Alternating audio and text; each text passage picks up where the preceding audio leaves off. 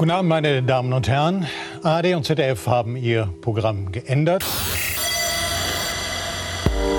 Weil es nur eine Sache gibt, für die es lohnt, das Programm zu ändern. Und das ist die beste Unterhaltungsshow der Welt, die heute Abend aufgeführt wird und alles andere über Grund und Boden podcasten wird. Herzlich willkommen zur Weisheit. Mein Name ist Markus Richter und ich begrüße recht herzlich im fernen Norden noch nicht geplatzt Frau Kirsche. Hallo und guten Abend. Guten Abend. Außerdem im fernen Aachen in seiner schweigsamen Kemenate der einsame Hermenoid Malik Aziz. Ich kann nicht aufhören, Schokolade zu essen den ganzen Tag. Und heute direkt unterm Schrank, an dem die schwarze Box hängt, aus der das Internet kommt und ohne Adapter, Patricia Camarata. Ganz nah am Router. Sehr schön. Ich freue mich ganz außerordentlich, dass wir heute hier zusammengekommen sind und das ja nicht nur pünktlich, sondern auch noch im Rhythmus. Meine Güte. Das ist ja quasi, nachdem sich YouTube und GEMA geeinigt haben, die natürliche Fortsetzung der Dinge. Muss man ja auch mal sagen. Ja. Wir wollen ähm, aber heute über etwas anderes sprechen, und zwar über euch, liebe Hörer. Denn wir Innen. haben, Um Gottes Willen, es ist passiert. äh, liebe Hörerinnen und Hörer, ähm, äh, über euch, denn wir haben ja in einer, also in einer ja, Kaffeelaune dazu aufgerufen, uns äh, Rezensionen auf iTunes zu schreiben. Und meine Güte, das habt ihr aber auch gemacht. Vielen Dank dafür. Danke. Die schlechteste danke. Bewertung war drei Sterne von jemand, der keine Laber-Podcasts mag. Das finde ich interessant. Aber er hat bis zum Ende gehört. Er hat bis zum Ende gehört, ja. Ähm, und eine sehr lange, also die längste auch, die, in diesem Blog die längste Rezension geschrieben. Ähm, vielen Dank dafür. Ähm, ich, äh, mein, meine Lieblingsrezension ist äh, die Beatles der, Beu der deutschen Podcast-Landschaft. Nur besser gegendert. Habt ihr auch eine Lieblingsrezension? Ich mag die Kombination von Malik feuern und Mal nur Malik und Nur alle Malik, anderen ja, feuern. genau. Das finde ich auch super. Können wir das ich zitieren? finde Ich habe es nämlich schon wieder vergessen. Also, ins, Aber also danke ein, dafür. einer schreibt äh, insgesamt sehr gut, nur diesen Malik kann ich nicht leiten, mach den bitte weg, okay. Und ähm, Ah, wie der heißt andere, derjenige, der das geschrieben Ja, das ist hat? ein, ein gewisser J. Schnitzer. Ich vermute, der hängt mit einem anderen Podcast zusammen, bei dem Malik ist. Äh, und Kräuterzucker schreibt, wunderschön, aber bitte alle rauswerfen, außer Malik. Er trägt die Sendung allein. Ja. Ach Leute, So, ähm, nichts. das heißt, äh, Malik wird in Zukunft die anderen, äh, also die Sendung übernehmen. Wir werden uns aufs alten Teil zurückziehen und sind also die unglaublichen Reichtümer der Weisheit, werden es uns ermöglichen, diese Zeit also in Ruhe und ohne Not oder gar Altersarmut äh, durchbringen zu können. Nur noch eine Frage müssen wir dabei klären und das ist, von wem wollt ihr, wenn ihr so alt und gebrechlich und nicht mehr weisheitsfähig seid, gepflegt werden? Von Menschen oder von Robotern?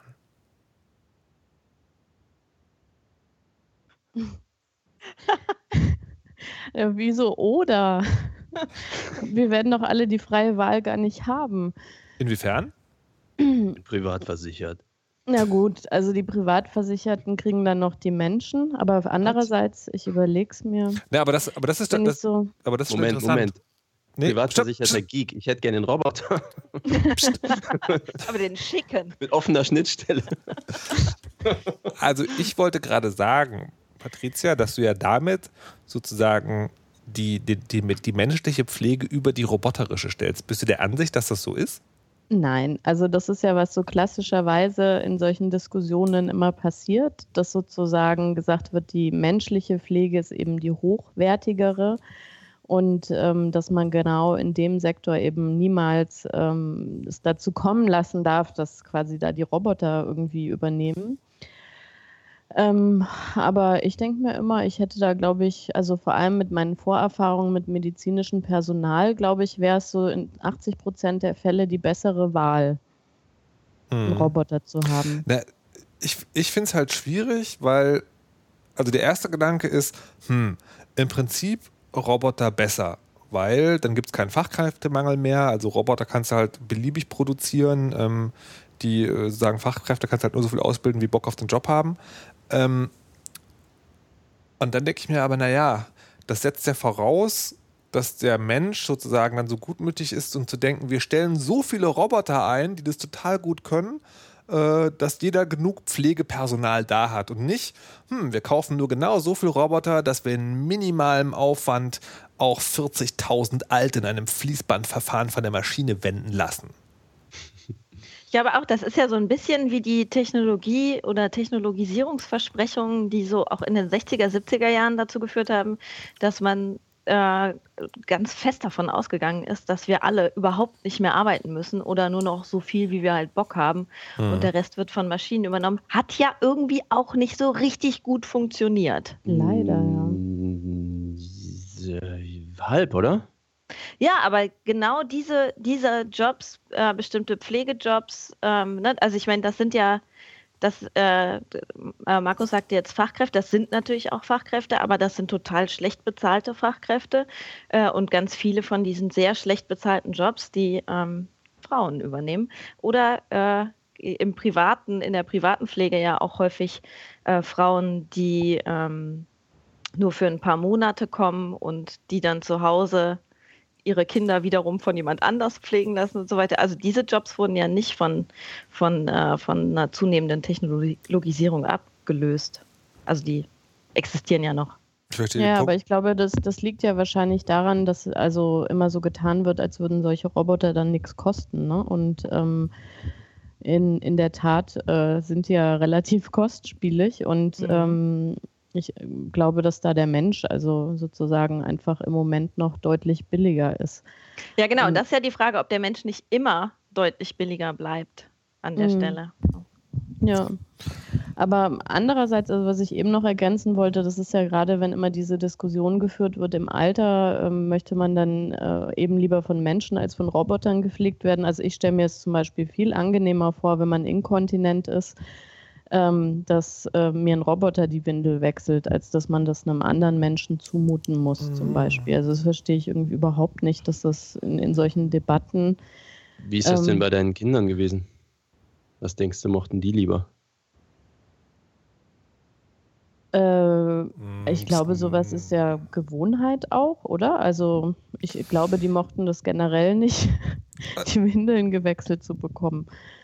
Also weiß nicht, ob, also ob man das so vergleichen kann. Also es ist ja auch ähm, immer dieses Entweder-Oder. Also die tun ja dann so, als wenn, wenn bestimmte Arbeiten irgendwie von Robotern verrichtet werden können, was weiß ich, dieses Umbetten oder eben das Saubermachen oder Medikamente verabreichen oder was weiß ich, dass es im Gegenzug halt heißt, dass du dann nie wieder Kontakt zu echten Menschen hast. Das ist mhm. aber sozusagen, da geht's hin. Also in Japan wird schon daran gearbeitet, dass genau diese Pflegeroboter auch soziale Funktionen übernehmen können, was tatsächlich also absurderweise gar nicht so schlimm ist, wie es sich anhört, weil der Mensch dazu tendiert, sehr schnell Dinge zu, ich vergesse das Wort, aber anthropomorphizieren, also sagen ihm menschlichen oder sozusagen äh, Charaktereigenschaften zu unterstellen, wenn es nur ein Gesicht hat und mit den Augen klippern kann.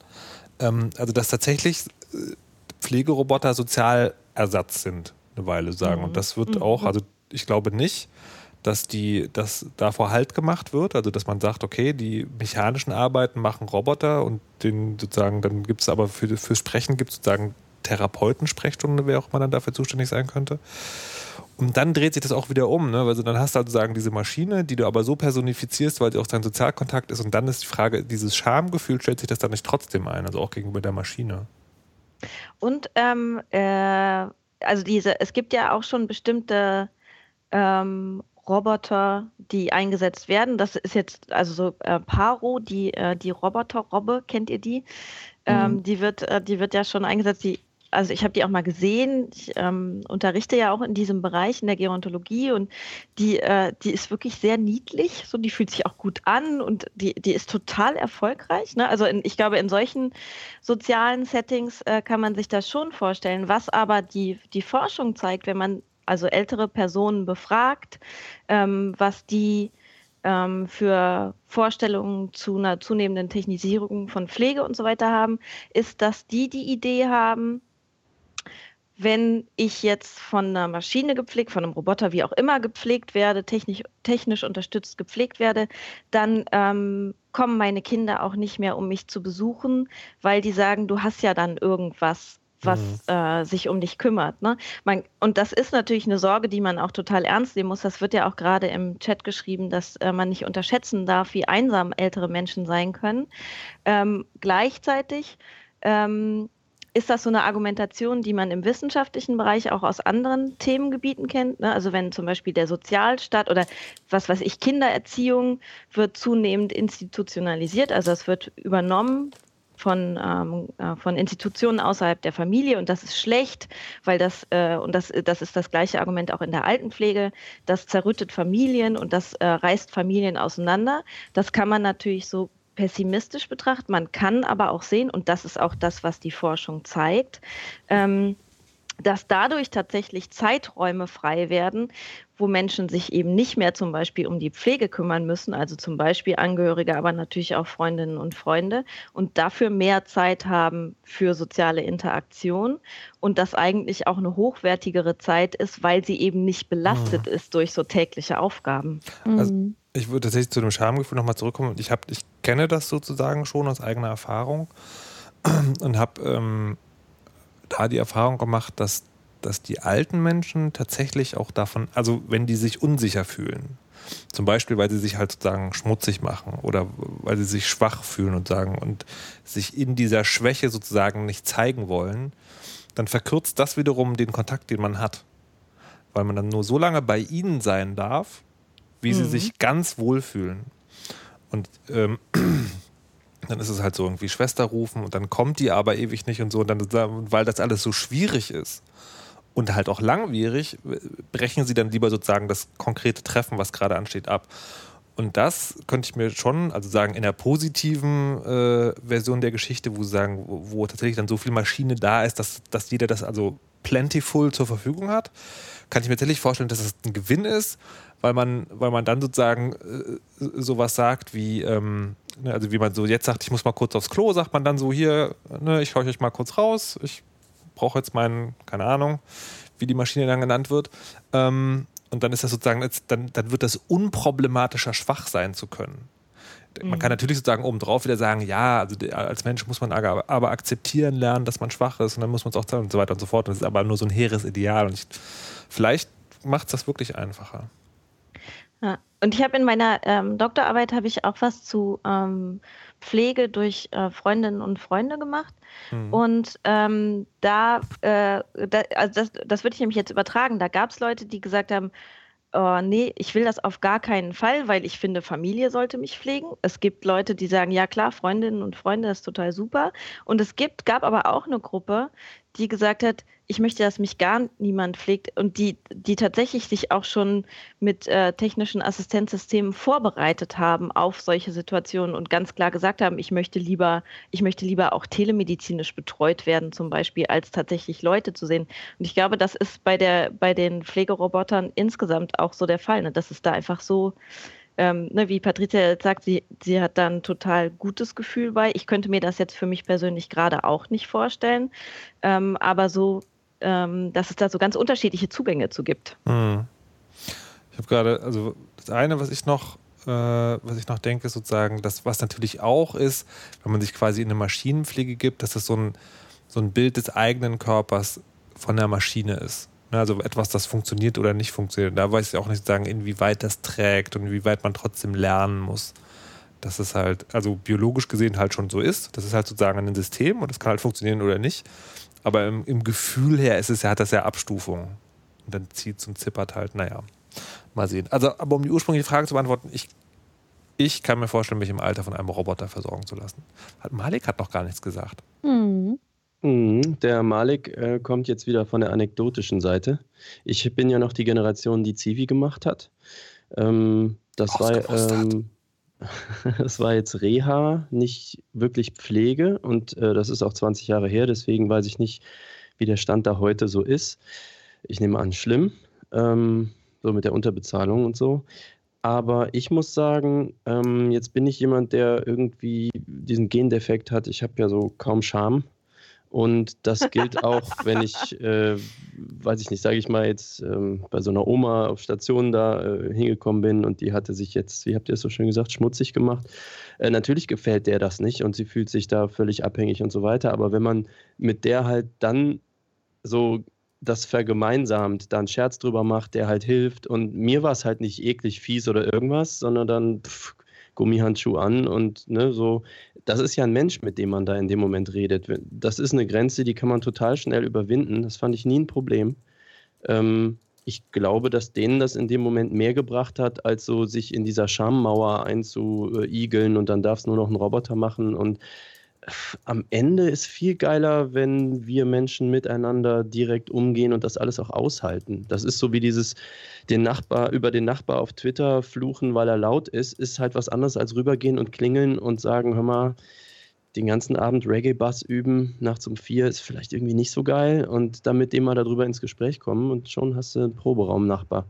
Also wisst ihr, wie ich meine? Das ist so, ähm, man kann das alles so. Aber das so ist ja ganz stark eine Typfrage. Also ja, ich kann natürlich. mir das ganz, ganz schwer über, also vorstellen, das zu überwinden, ähm, weil ich schon quasi 50.000 Stufen vorher total Probleme habe. Also ich habe eben gedacht, ähm, also auch um ein Beispiel zu nennen, ich hatte neulich irgendwann mal so schlimme Rückenschmerzen, dass ich weder, also eigentlich wirklich stehen, sitzen, laufen ging irgendwie nicht. Und ich musste ganz lang beim Arzt warten. Und ähm, nach einer Stunde habe ich mich dann wirklich überwinden müssen, total zu fragen, ob ich mich hinlegen darf. Also das hatte halt tausend Gründe, warum mir das irgendwie unangenehm ist. Einer davon ist halt dieses Schwäche-Ding, ne? dass, dass man denkt, so Gott, jetzt komme ich da hin und dann denken die bestimmt alle und so und naja, vielleicht geht es noch fünf Minuten und so. Und da habe ich halt überlegt, wenn, wenn das jetzt so, ein, so eine Ro Roboter-Schwester mhm. irgendwie am Empfang gewesen wäre, da würde ich halt einfach hingehen und sagen, so, ich habe wirklich so schlimme Rückenschmerzen, kann ich bitte einen Liegeplatz haben? Aber eben von einem Menschen ist es unfassbar anstrengend für mich, so einen Wunsch zu äußern. Und deswegen glaube ich, also selbst wenn, wenn diejenige dann oder derjenige total freundlich und offen und so wie du halt ähm, ist, ähm, ist halt dieser erste Schritt, da überhaupt hinzugehen, ist schon die halbe Stunde Qual, mich zu überwinden, überhaupt denjenigen irgendwie anzusprechen, würde ich mir ersparen, wenn das halt einfach so ein automatisiertes System ist.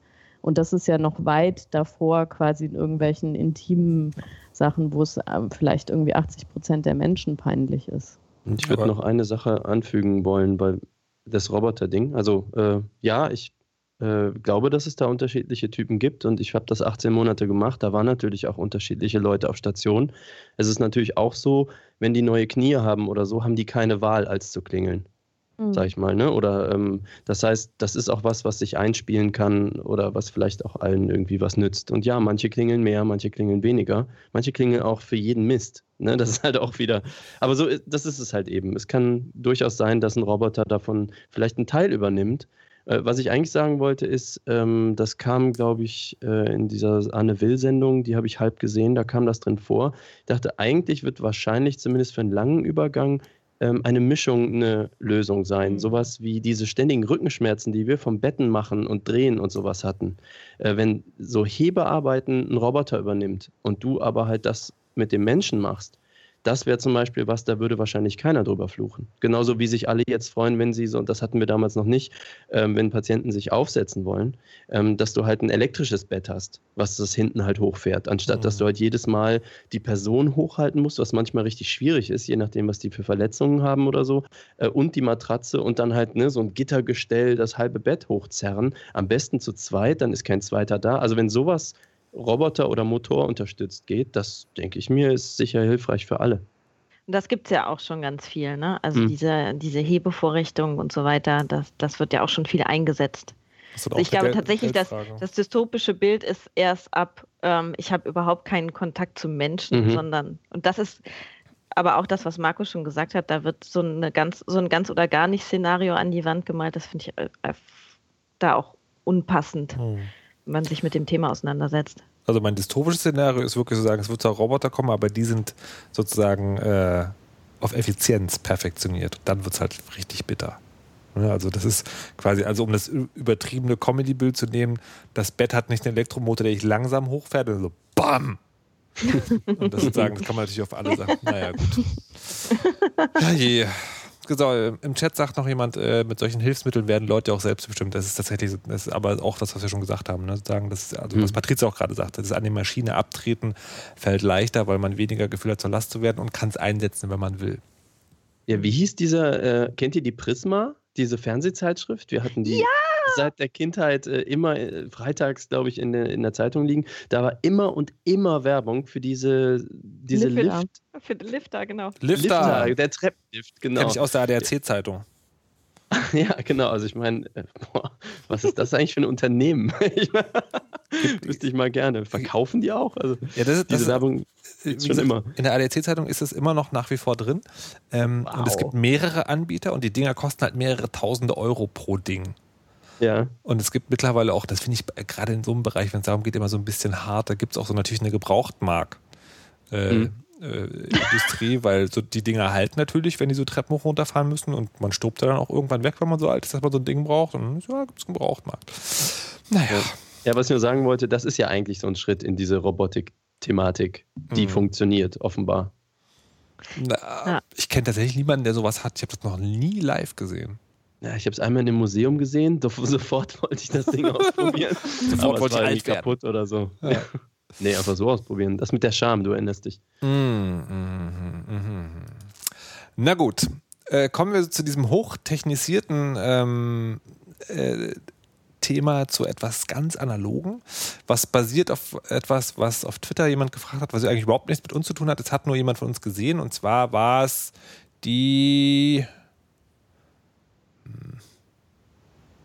Irgendjemand hat es irgendwo hingeschrieben, ich weiß aber nicht wer. Ich kann es gerade nicht sehen. Personaldebatte. Einer von uns. Personaldebatte. Ja, per Personaldebatte. Ich wollte wissen, wer es zu uns in die Sendung so. getragen hat. Aber Personaldebatte hat es auf Twitter geschrieben und deswegen frage ich jetzt euch, was habt ihr als letztes unterschrieben? Also von Hand.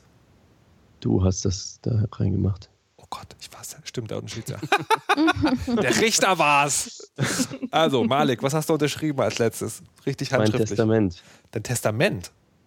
Ja. Okay weil ich es ändern musste. Okay. Aufgrund eines Sterbefalls in meiner Familie. Ah.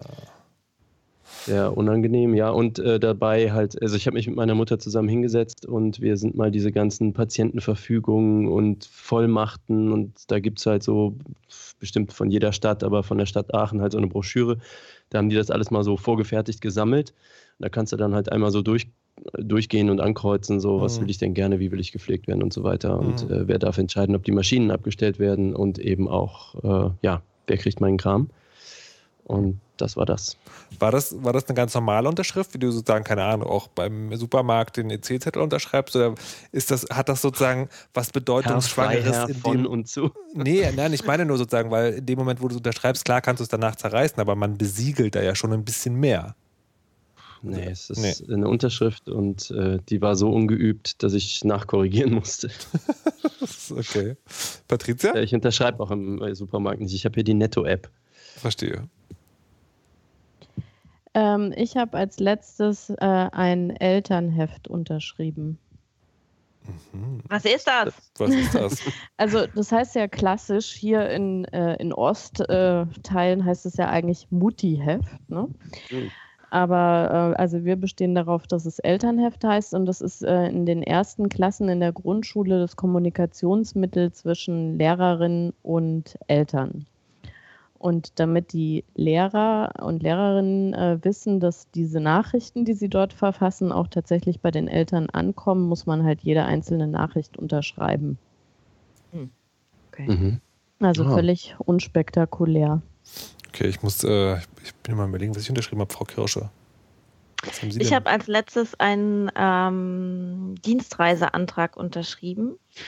Mhm. Ich fliege nächste Woche nach England und bin da auf einer Konferenz und werde einen Vortrag dazu halten, wie ähm, Altern über Mode und über das Selbermachen von Mode ähm, verhandelt werden kann. Und ähm, wenn ich verreise, dann muss das äh, vom Präsidium genehmigt werden. Also wenn ich ins Ausland verreise, muss es vom Präsidium der Universität genehmigt werden. Aber nur wenn es dienstlich ist. Ja.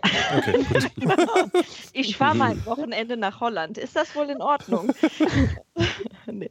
Genau, und dann da muss ich das unterschreiben. Aber ähm, weil Malik gerade sagte, er wäre ganz ungeübt, ich muss dauernd Sachen unterschreiben. In der Uni muss man wirklich viel Killefick irgendwie ähm, bezeugen. Und deswegen habe ich keine Probleme mit meinem Namen. Also mit der Unterschrift, mit der Hand. Mhm ich überlege gerade, ich habe also ich habe ich habe noch ganz deutlich im Kopf, dass ich mit Vor- und Zunamen unterschrieben habe. Und ich weiß aber nicht mehr was. Aber es war halt irgend so, vielleicht war es mein neuer Ausweis oder so. Also nee, da schreibe ich auch mit Kürzel. Ganz komisch. Ich weiß es nicht. Ich weiß es nicht. Was ist denn da los? Ich könnte eine, eine Hypothese sagen, aber das ist ein Triggerwort. Oh Gott, sag mal. Steuererklärung? Nee. also, das, also das Thema ist. Äh, also da könnte ich jetzt schon wieder, aber das hat nicht, leider nichts mit Unterschrift zu tun. Nee, ich, okay. ich, ich, ich, ich, weiß es nicht. Ich habe etwas unterschrieben und ich weiß nicht, was es war. Oh mein Gott. Vielleicht habe ich meine Seele verkauft. Nein. Nee, ich weiß wirklich nicht mehr. Ähm, Honorarrechnung. Honorarrechnung? Nee, da schreibe ich auch immer, ich habe so eine Unterschrift, die ist sozusagen äh, Vornamensinitial und dann kommt der Nachname hinten dran. Ähm, kann man eure Unterschrift eigentlich lesen? Oder ist das so ein, schon, so ein ja. Arztkritzel? Doch, glaub, also meine kann man lesen. Ja, meine auch, weil es gab irgendwann mal, wie ich weiß ich nicht wann, meinen Ausweis neu beantragt habe, gab es mal eine kurze Zeit äh, ein Gesetz, was besagt hat, man muss die ersten beiden Buchstaben des Nachnamens lesen können. Mhm. Wer ja. denkt sich eigentlich so ein Gesetz aus? Ja. Wie, wie, entscheidet man, dass es ja. die ersten beiden und nicht die ersten drei Buchstaben? Da frage ich mich immer. Oder die ersten fünf. Und ich habe nur vier. Hm. Ja, auf jeden ah. Fall, das hat dazu geführt, dass ich meine Unterschrift anders machen musste, als ich sie bis dahin gemacht habe und dann lange Jahre ständig Probleme hatte, wenn ich irgendwo unterschrieben habe und dann doch mal meinen Ausweis zeigen musste als Vergleich, dass es nicht übereingestimmt hat. Das war also ganz schrecklich, aber es ist jetzt so ein Mittelding, also man kann die ersten zwei Buchstaben lesen und danach ist es eigentlich eher so eine äh, verschreckte Linie. Ah, Kamerad. also bei mir kann man es lesen. Okay, kann man denn die, äh, äh, habt ihr generell noch eine Handschrift eigentlich? Also, weil das ist ganz witzig, ähm, die Frage taucht immer wieder auf. Ich selber habe eine sehr ausgeprägte Handschrift, bin aber nicht ausdauernd, wenn es darum geht, lange zu schreiben. Was heißt ähm, ausgeprägte Handschrift? Na, die, ich habe mir mal irgendwo angewöhnt mit so, mit so Schnörkel. Ich mache am, am, S oben so noch so einen kleinen Haken dran und mein G hat so einen, so einen dreieckigen, weit geschwungenen Bogen unten und das M hat so einen harten Strich und dann zwei weiche und das Bögen. E.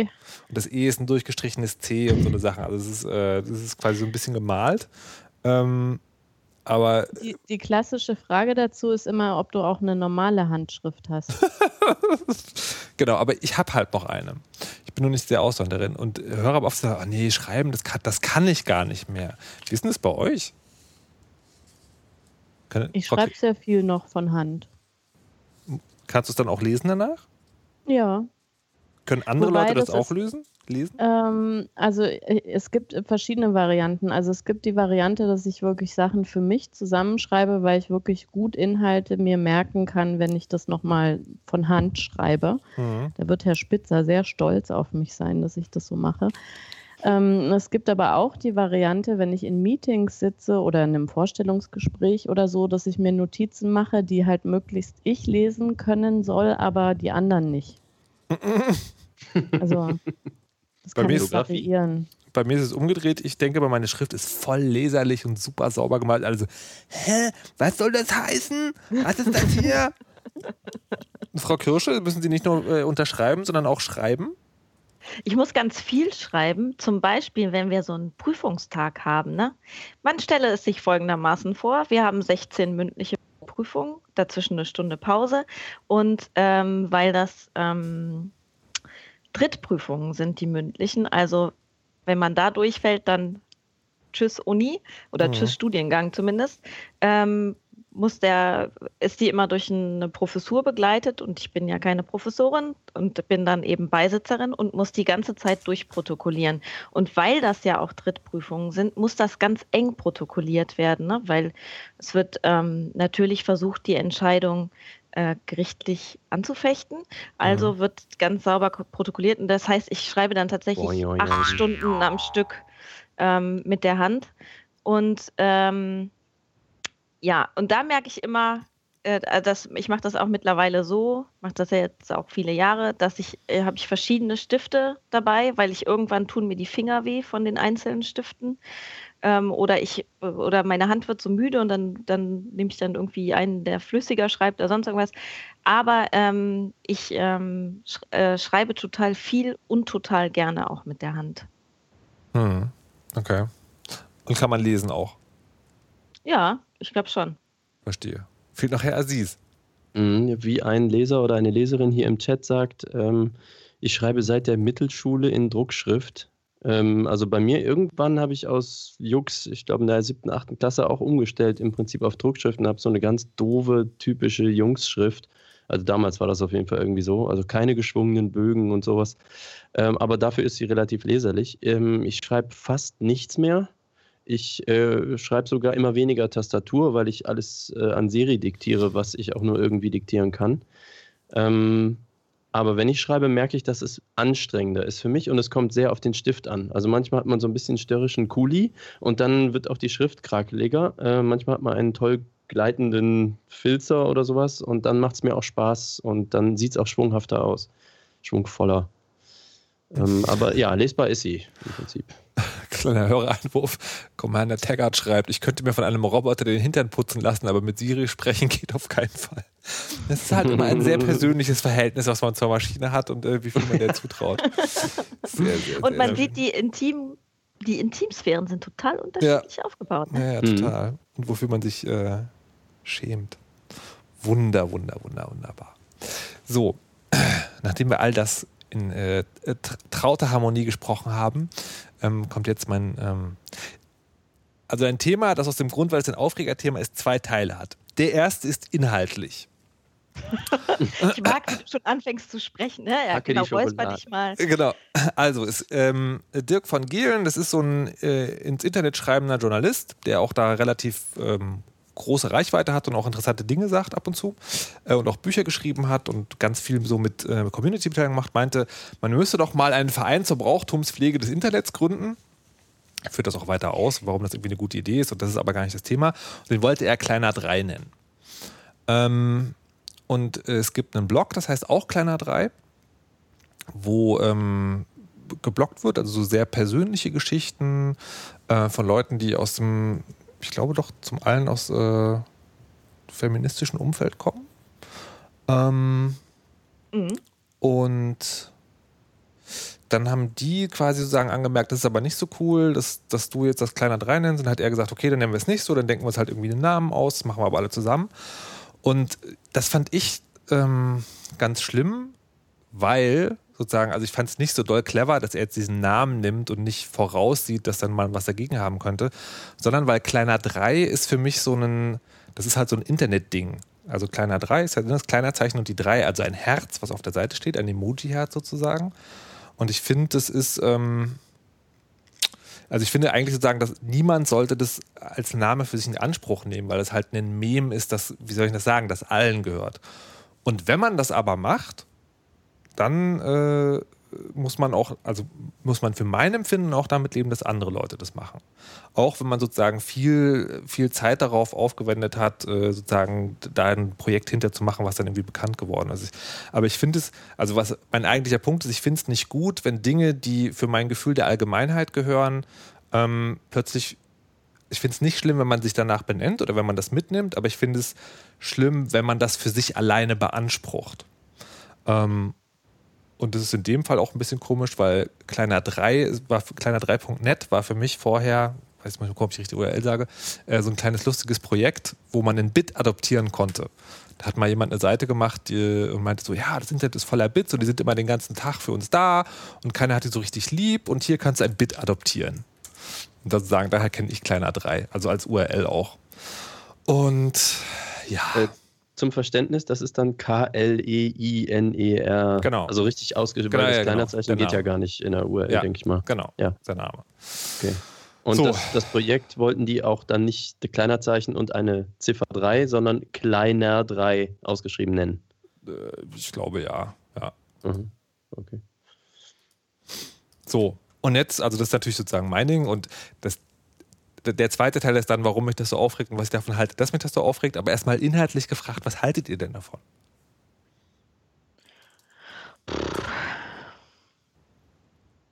Jemand anders soll anfangen. Malik! Was? Ich? Ja! Ich bin indifferent. Oh. Ja, ich, ich, Inwiefern? Ich äh, steck da gerade nicht so irgendwie drin. Also ich bin äh, mit dir einer Meinung, das ist halt so ein Internetding. Ich nehme auch an, das kann man sich als Name kaum schützen lassen.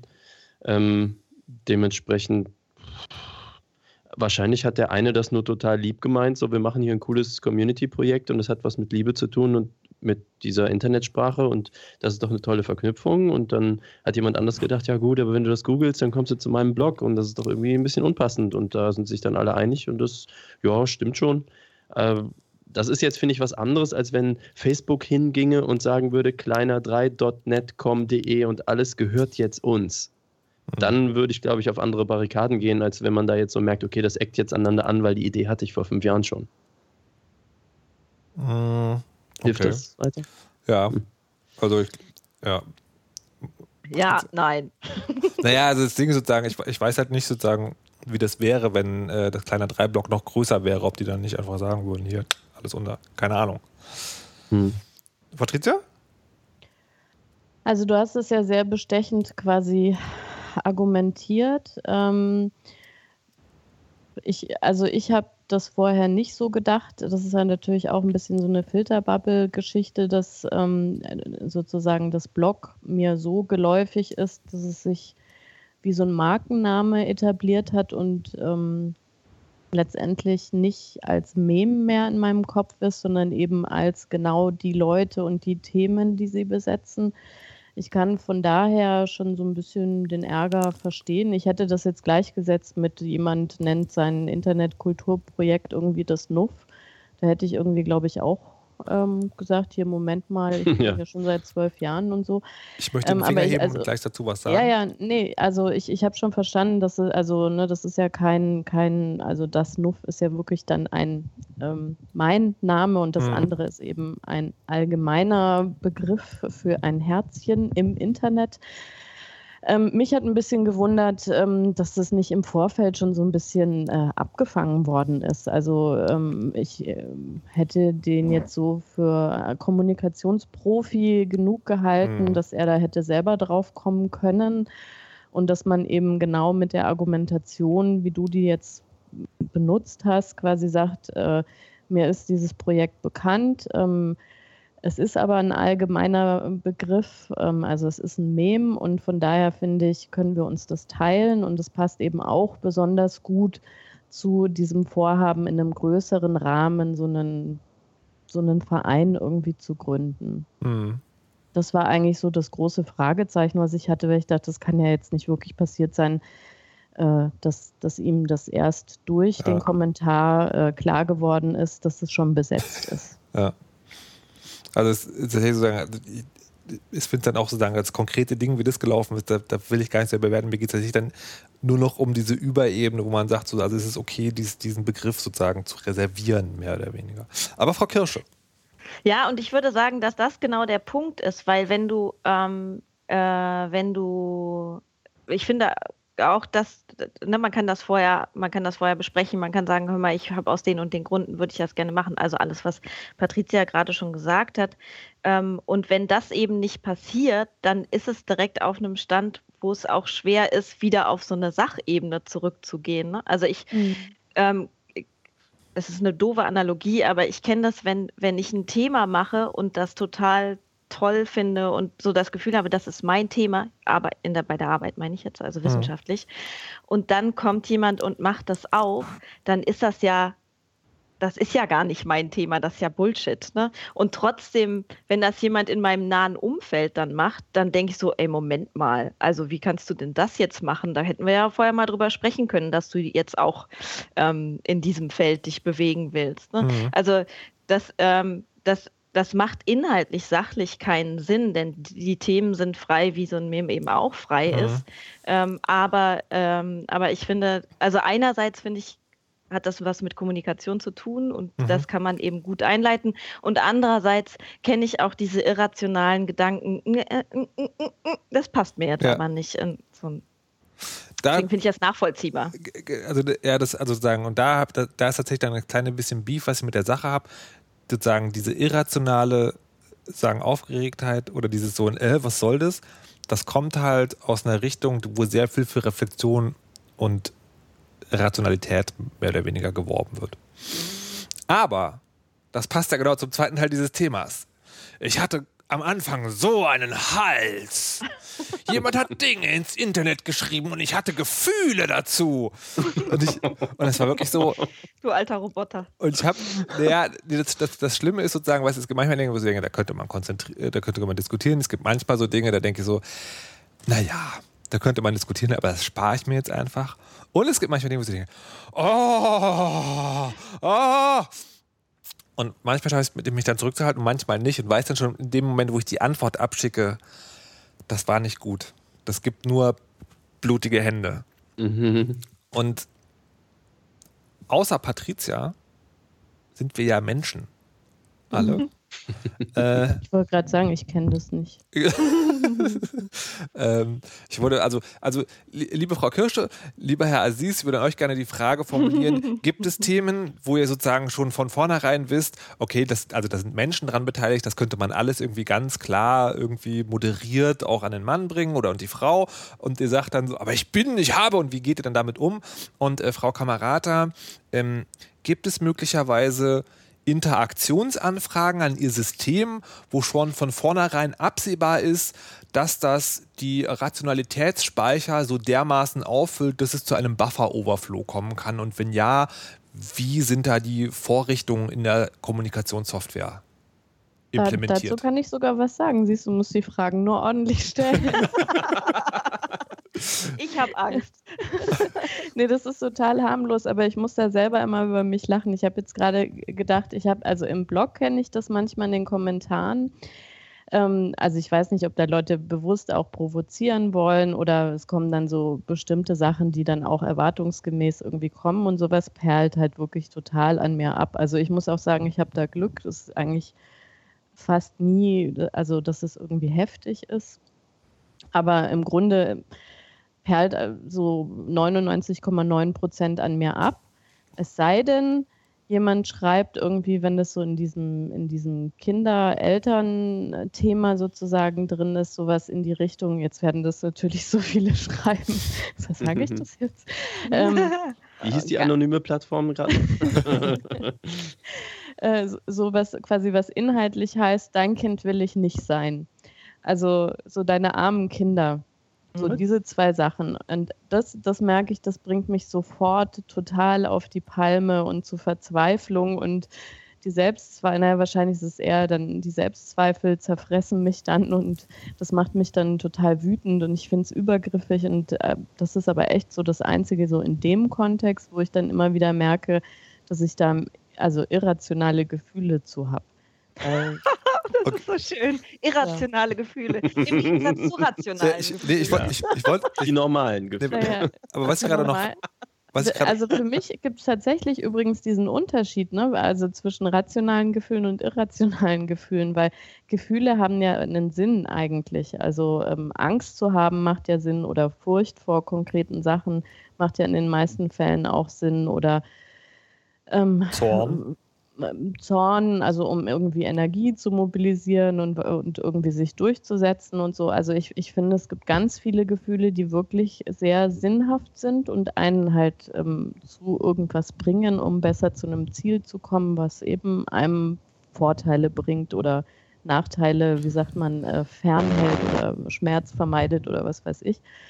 Ähm, aber quasi irrationale Gefühle sind für mich so Sachen, die in dem Kontext halt überhaupt gar kein, also nichts Vorteilhaftes, Sinnhaftes mir irgendwie bringen, dass ich in dem Moment halt dann so eine starke Emotion habe, äh, wo, wo, irgendwer irgendwie halt genau diese eine Sache irgendwie schreibt äh, und ich dann irgendwie mich fünf Tage drüber ärgere. Ja, aber, das, das ist einfach was ganz anderes. Ich möchte aber nochmal noch mal nachfragen. Also, das ist jetzt sagen, was du erzählt hast, das ist ja auf deinem Home-Turf, also Kommentare in deinem Blog und mhm. es ist ein mhm. persönlicher Angriff. Ja. Du hast das aber nie, dass in deiner Twitter-Timeline was auftaucht, oder also sagen, also an einem öffentlichen Platz, also Twitter, Facebook, was auch immer, was auftaucht, was dich auf die Palme bringt oder wo du sagen, pöbelnd eskalierst, wohl wissend, dass darauf dann was kommen wird, was sich tatsächlich angreifen kann?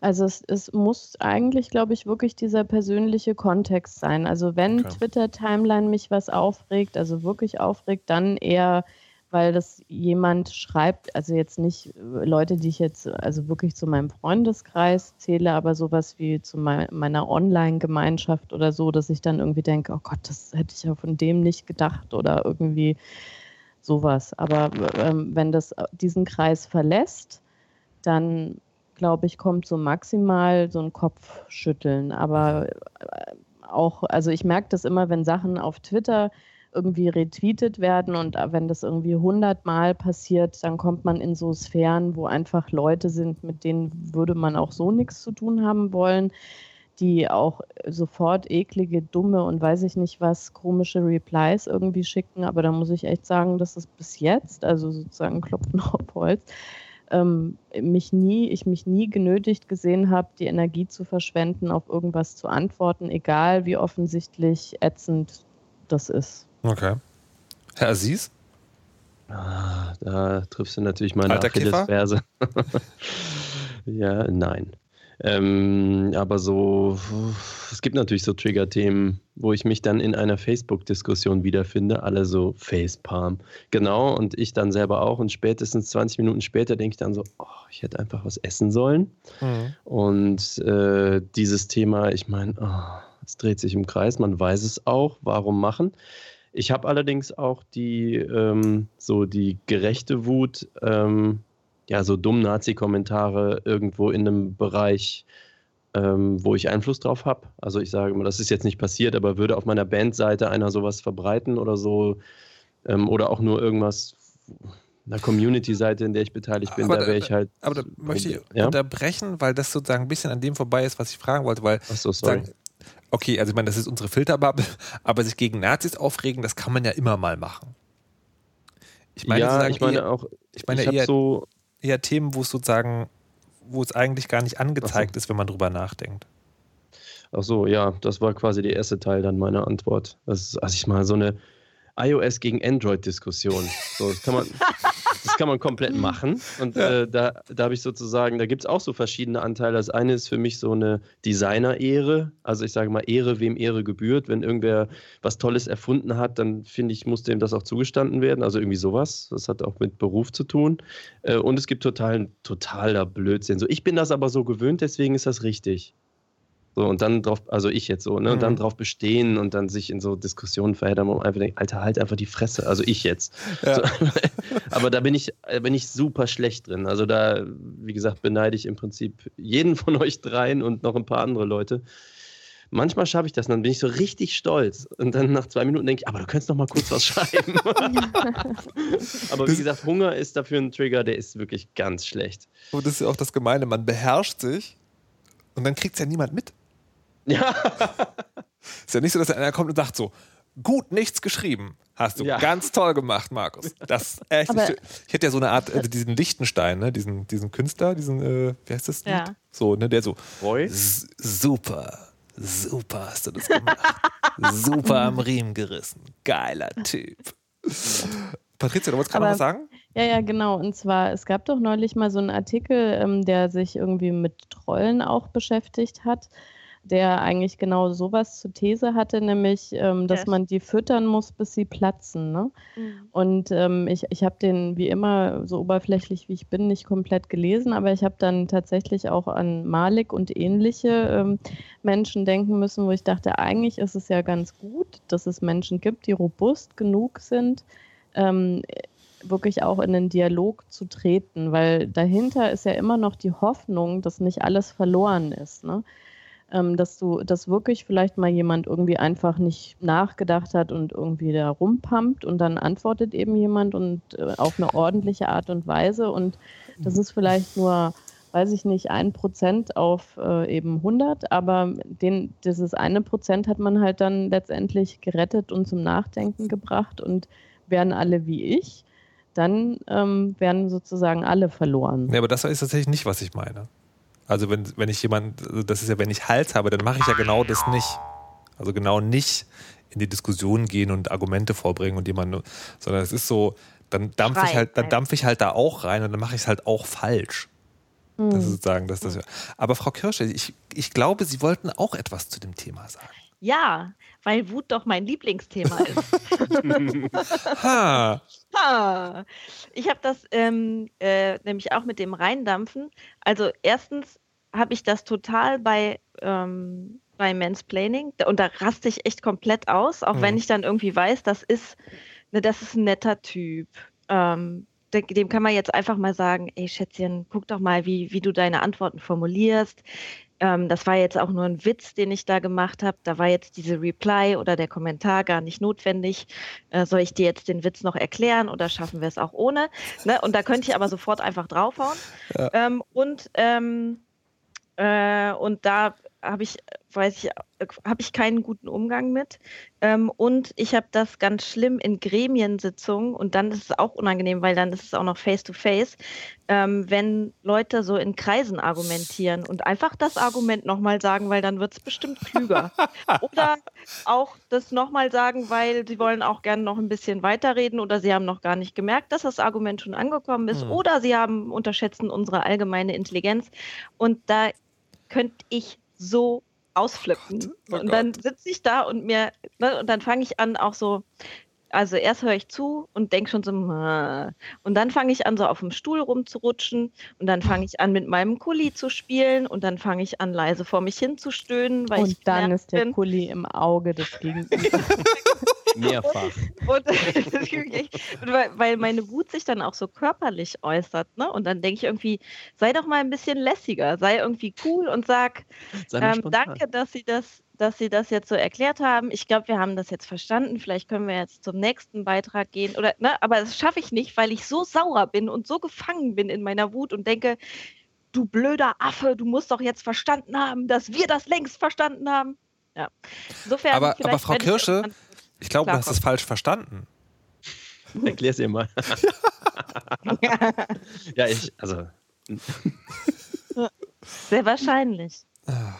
So habe ich auch, also vielleicht habe ich auch, äh, verstehe ich einfach den, die, die feinen Abstraktionsunterschiede äh, nicht in der Argumentation. Aber geht es dir da auch darum, also hast du auch dieses dann, äh, dass du denkst, dass du recht hast? Oder geht es dir nur darum, also wenn sich jemand in einer Diskussion halt, sag ich mal, unkollegial oder ne, so verhält, also im Kreis argumentiert und sich wiederholt? Oder geht es jetzt darum, dass der recht hat oder nicht recht hat oder sowas? Es geht, also es, ähm, ich sag mal so, wenn die Person meines Erachtens noch Unrecht hat, dann geht das, was ich eben beschrieben habe, ein bisschen schneller. Ähm, aber es, ich finde das auch prinzipiell äh, wahnsinnig anstrengend und nervig und raumgreifend.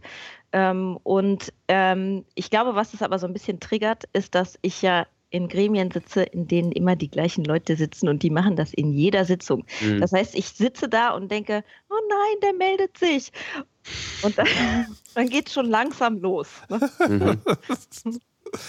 oh Mann. Wie gut könnt ihr denn zugeben, wenn ihr Unrecht habt? Oh. Also bei einem, bei das, einem emotional aufgeladenen ah, Thema. Das, das, ist, das ist hart. Also wenn, wenn, wenn so jemand kommt, also quasi man, also Situation ist quasi, jemand sagt was im Internet, someone is wrong on the Internet. Und man stürmt da so rein und dann sagt jemand was, wo du denkst, fuck. Und ähm, also ich glaube, bei mir ist es halbe halbe.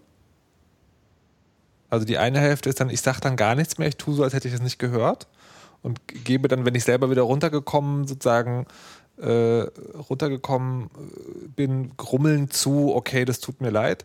Oder manchmal, und zwar, wenn es, also manchmal passiert es sozusagen, ähm, dass das dann so, dass meine Wut dann so ganz plötzlich verpufft.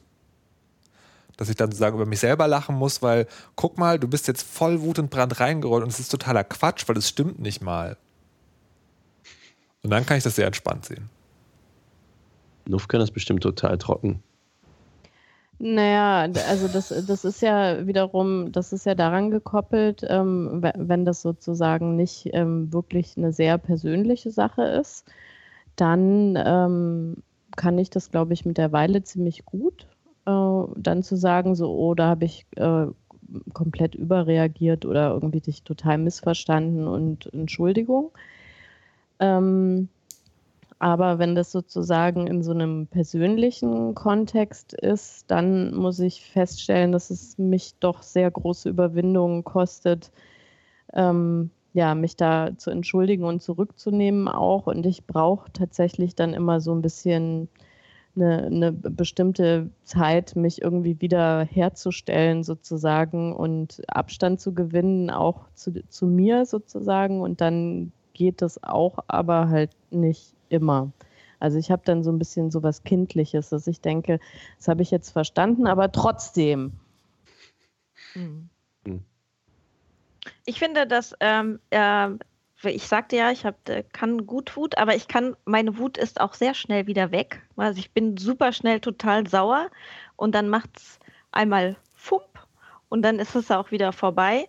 Und dann, ähm, dann habe ich auch überhaupt kein Thema zu sagen, ey, das, ich habe überreagiert, es tut mir leid und ähm, ne, also bin dann, entschuldige mich. Aber ähm, ähm, es gibt so Diskussionen, die enden einfach nicht. Die, und die kriege ich auch nicht gut beendet, weil ich dann, weil mein Gegenüber dann immer weiter diskutiert und immer weiter dran bleibt. Und da ziehe ich mich dann auch irgendwann zurück, weil dann müsste ich entweder total ausflippen oder sagen, ich finde das total doof, was du sagst. Ähm, und da kann ich dann auch nicht sagen, weißt du was, ist doch, ist doch irgendwie auch alles gut. Da muss ich dann auch sagen, tschö.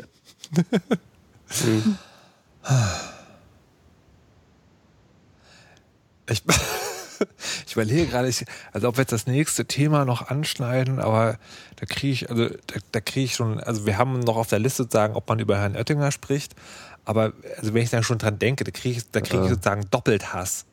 Also einerseits, groß, ich. nee, dreifach, dreifach Hass. Einerseits die dummen Sachen, die er gesagt hat, dann die dummen Sachen, mit denen andere Leute das entschuldigt haben und drittens dass das sozusagen alles Männer sind, weiße Männer, weiße mittelalte Männer und ich immer das Gefühl habe, das fällt auch auf mich zurück, wenn sowas passiert. Oh. Das hast du so schön zusammengefasst. Können wir einfach agreeen? I agree. Agree. White men are stupid. Ich finde, man kann doch keine unterhaltsamen Reden mehr halten, wenn man. Das war, aber das finde ich echt frech. Also wirklich. Leute. Nun, äh, dann danke ich Herrn Kleber für diesen Wortbeitrag und leider ist die Sendung an dieser Stelle auch vorbei. Ähm, vielen Dank, Malik Aziz in Aachen und Patricia Kamerata in Berlin.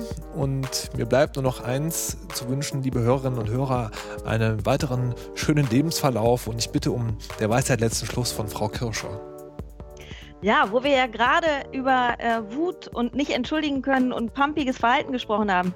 Demnächst sind Wahlen in den USA und wenn wir das nächste Mal Weisheit hören, dann wissen wir vielleicht, ob ein kleines, wütendes, rotgesichtiges Kind der neue US-Präsident sein wird. Und wir hoffen alle, sehr wahrscheinlich zumindest, dass es nicht so wird. Make America great again!